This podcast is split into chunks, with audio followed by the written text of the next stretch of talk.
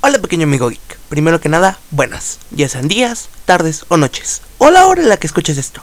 Te agradezco por darle clic a este episodio, te agradezco porque me escuches y me regales un poco de tu tiempo. Bueno, yo soy Monta y esto es Monta Geek.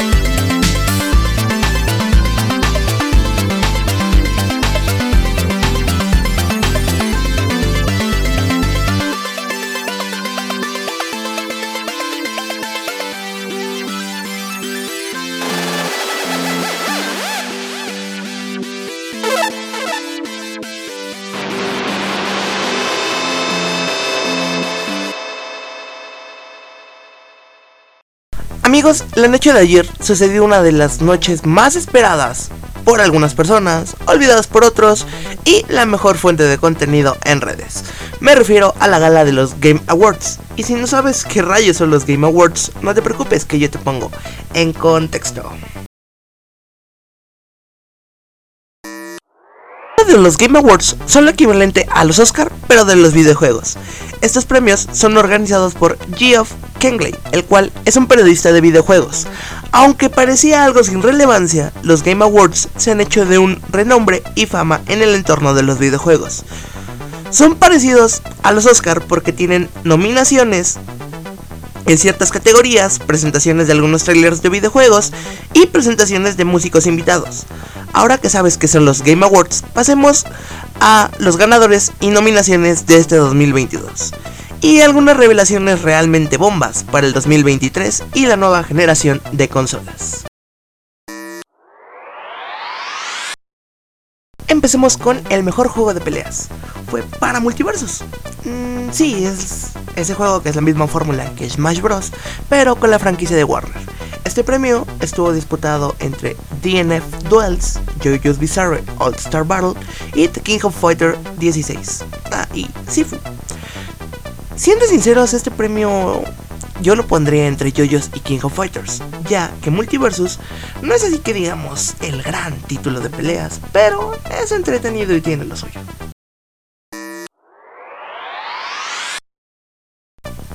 El mejor juego competitivo o esports game se lo lleva Valorant. Seamos sinceros, Valorant es uno de los más sobresalientes en esta categoría. Porque fuera de ello están los viejos conocidos de los esports, Counter-Strike Global Offensive, Dota 2, League of Legends y Rocket League. En lo personal sí me gusta bastante Valorant, o al menos más que el resto que está en esta categoría.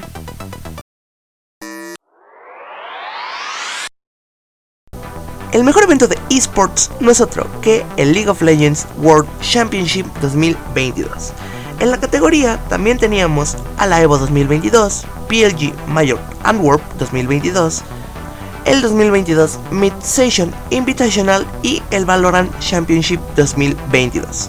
No cabe duda que League of Legends da cátedra ejemplar de cómo tirar la casa en este tipo de eventos. Qué bueno por League of Legends. Familiar es para la bola rosada favorita de muchos. Así es, me refiero a Kirby and the Forgotten Land. En su categoría tuvimos grandes títulos como lo son el Lego Star Wars, The Skywalker Saga, Mario X Rabbit Spark of Hope, el Nintendo Switch Sports y por último Splatoon 3. En lo personal siento que Kirby no es tan familiar como si lo sería un Switch Sports, ya que básicamente esa es la premisa, jugar con la familia y el Kirby no se presta más para eso. Sí es family friendly, pero no es como tal para luchar con la familia o competir entre ella. La mejor actuación o performance en los videojuegos fue para Christopher Judge por God of War Ragnarok. En la nominación también estaban los actores que dieron vida a protagonistas, como lo son Ashley Burch en Horizon Forbidden West, Charlotte McBurray por A Plague Tales, Requiem, Manon Gain por Immortality. Pero lástima que el actor Christopher Judge dio un discurso de 5 minutos, lo cual para algunas personas fue demasiado. Mientras otros simplemente subían, tomaban el micrófono, daban las gracias y bajaban, Christopher demoró 5 minutos. Digamos que destruyó el itinerario de los Game Awards.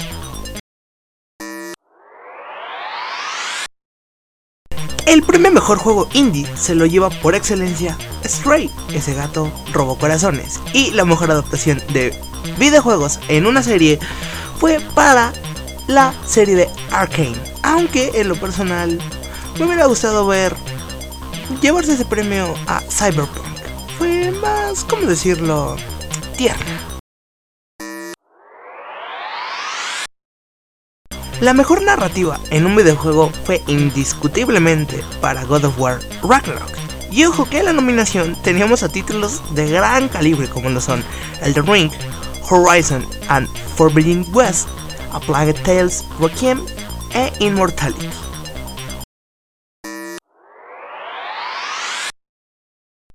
La mejor dirección de arte es para Elden Ring. Estaba claro, ¿han visto los hermosos paisajes que tiene? Y estaba compitiendo de nuevo con God of War, Horizon, Scorn y Stray.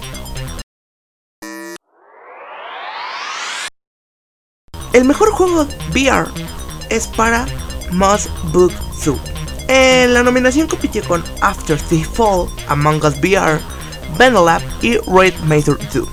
Les seré sinceros, de VR no soy muy fan ni conocedor así que en esta categoría no tengo comentarios ni opiniones que aportar. En el mejor juego de estrategia se lo lleva Mario X Rabbit Spank of Hope. En la nominación teníamos Dune, Space War, Total War, Warmer 3 y Victoria 3. En lo personal, no soy muy fan de Mario X Rabbit, pero suena que tenía más que merecida esa nominación. El mejor soporte de la comunidad se lo lleva el Final Fantasy XIV. Esta categoría fue presentada por Disco. En la nominación lo peleó con Apex Legends, Destiny 2, Fortnite y Man's Sky. Sin duda, la comunidad de Final Fantasy XIV fue una de las mejores comunicadas este 2022. El mejor juego de deportes se lo lleva el Gran Turismo 7. Ni Checo Pérez en el Fórmula 1 2022, ni Messi en el FIFA 23, LeBron en NBA 2K 23 y sea lo que sea, Ollie Dolly World. Así que, un juego de carreras digno de un premio.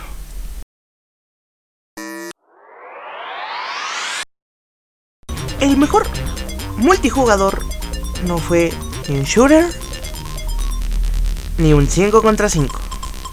Fue una gran y reveladora sorpresa saber que Splatoon 3 fue la gran revelación y ganador de este premio. Y no es para menos darle mérito ya que en la categoría compitió con Call of Duty Modern Warfare 2, Multiversus, Overwatch 2 y Tortugas Ninja Shadows Revenger. Nadie realmente esperaba que Splatoon ganara este premio.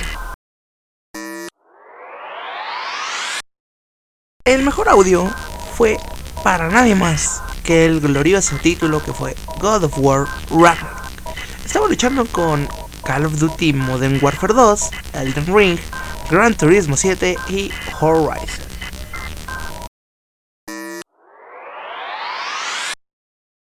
El juego más anticipado es para The Legend of Zelda, Tears of the Kingdom. Estaba entre Final Fantasy XVI, Hogwarts Legacy, el remake de Resident Evil 4 y Starfield. No es sorpresa para nadie ver otra vez a The Legend of Zelda en esos premios. Y qué mejor con su nueva entrega. El juego de rol fue claramente, indiscutiblemente, para Elden Ring. Su categoría estaba entre Live Alive, Pokémon Legend Arceus, Triangle Strategy y Xenoblade Chronicle 3. Y siendo sinceros, ese premio este estaba entre Elden Ring y Pokémon Legend Arceus.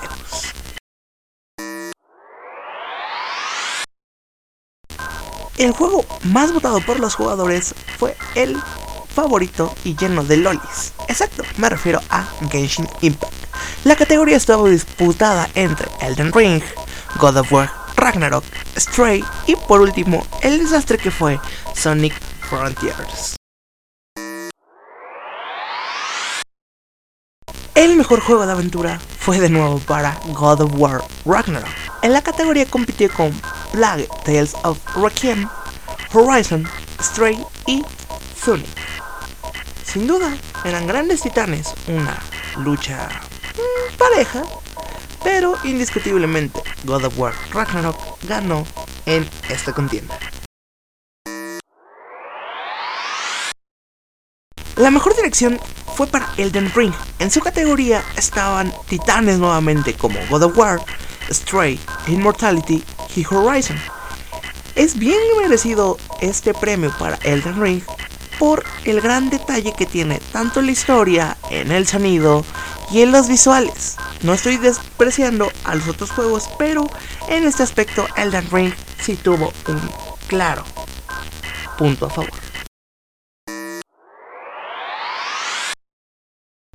Llegó el tan esperado momento de hablar del GOTY.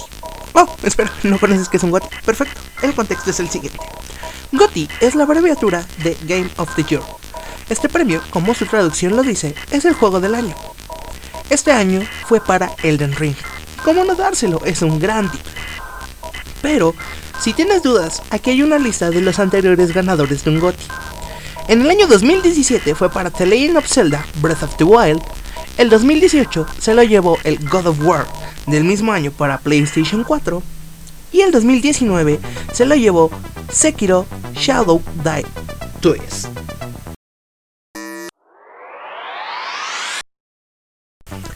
En los avances tuvimos a Dead Stranding 2, que ya es una realidad. Este título es la secuela de Dead Stranding, vaya la redundancia, creada por Hideo Kojima. Si bien no tuvimos una fecha de lanzamiento como tal, los medios especializados creen que se podría lanzar entre el 2023 y el 2024. Cabe, cabe aclarar que esto solo sería para la nueva generación de PlayStation 5. También se nos dio un pequeño vistazo a Bayonetta Origins, la precuela de la saga Bayonetta. Armor Core 6 nos mostró su primer tráiler. También se nos reveló el avance y un poco de gameplay de Brew Protocol, un título de Bandai que viene en conjunto con Amazon Gaming que promete atraer a los jugadores de Genshin Impact. Esto lo digo por las mecánicas y visuales que maneja. El 6 de junio del próximo año será la fecha de lanzamiento del tan esperado Diablo 4 así como el primer vistazo al tan esperado Street Fighter 6. Después de muchas ediciones de Street Fighter 5, llegará el 3 de junio un nuevo título. Y también un nuevo título de Suicide Squad, el cual lleva por título Death of the Justice League. Nos muestra un impactante caballero de gótica en su tráiler que promete demasiado. Ahora quiero hablar de uno de los futuros lanzamientos en el que realmente estoy emocionado. Me refiero a Star Wars Jedi Survivor. Es un título que en lo personal espero con muchas ansias. Primero, porque amo Star Wars con todo mi ser. Y segundo, soy muy fan de los universos expandidos. En el tráiler se nos muestran cosas muy interesantes que poco a poco iré hablando. En primer lugar, tenemos a Cal Kestis, el protagonista, encontrando un tanque de Bacta, donde tiene dentro a lo que creemos es un Jedi de la época de la Alta República, que libera. Después nos muestra a Cal hablando con una especie de bibliotecaria. También nos muestra nuevas mecánicas relacionadas con la fuerza. Por ejemplo, el usar a los Clone Troopers como escudos humanos y disparar a sus compañeros, domar criaturas y usarlas como monturas. Y nos muestra que ahora Cal Kestis tiene la mecánica de dos sables. También enfrentándose a soldados, cazarrecompensas, criaturas hostiles. Y nos muestra nuevos aliados que pueden ser de ayuda para enfrentarnos a los enemigos, creando combos únicos y también la gran sorpresa fue enfrentarnos a droides separatistas. En conclusión, este juego no solo expande el universo de Star Wars, sino que mejora las mecánicas que conocíamos anteriormente. Su espacio dentro del universo de Star Wars toma lugar al mismo tiempo que la serie de Star, Wars de Obi-Wan Kenobi, que es aproximadamente de 10 a 13 años después del episodio 3, o para los conocedores, situado 10 años antes de la batalla de Yavin. Vaya que Jedi Survivor promete demasiado no solo mejorar las mecánicas y explotar al máximo las nuevas generaciones de consolas, sino que expande este universo que lleva 50 años en el corazón de muchos. Eso es todo por mi parte, espero te haya gustado. Yo soy Monta y esto fue Monta Geek. Hasta la próxima.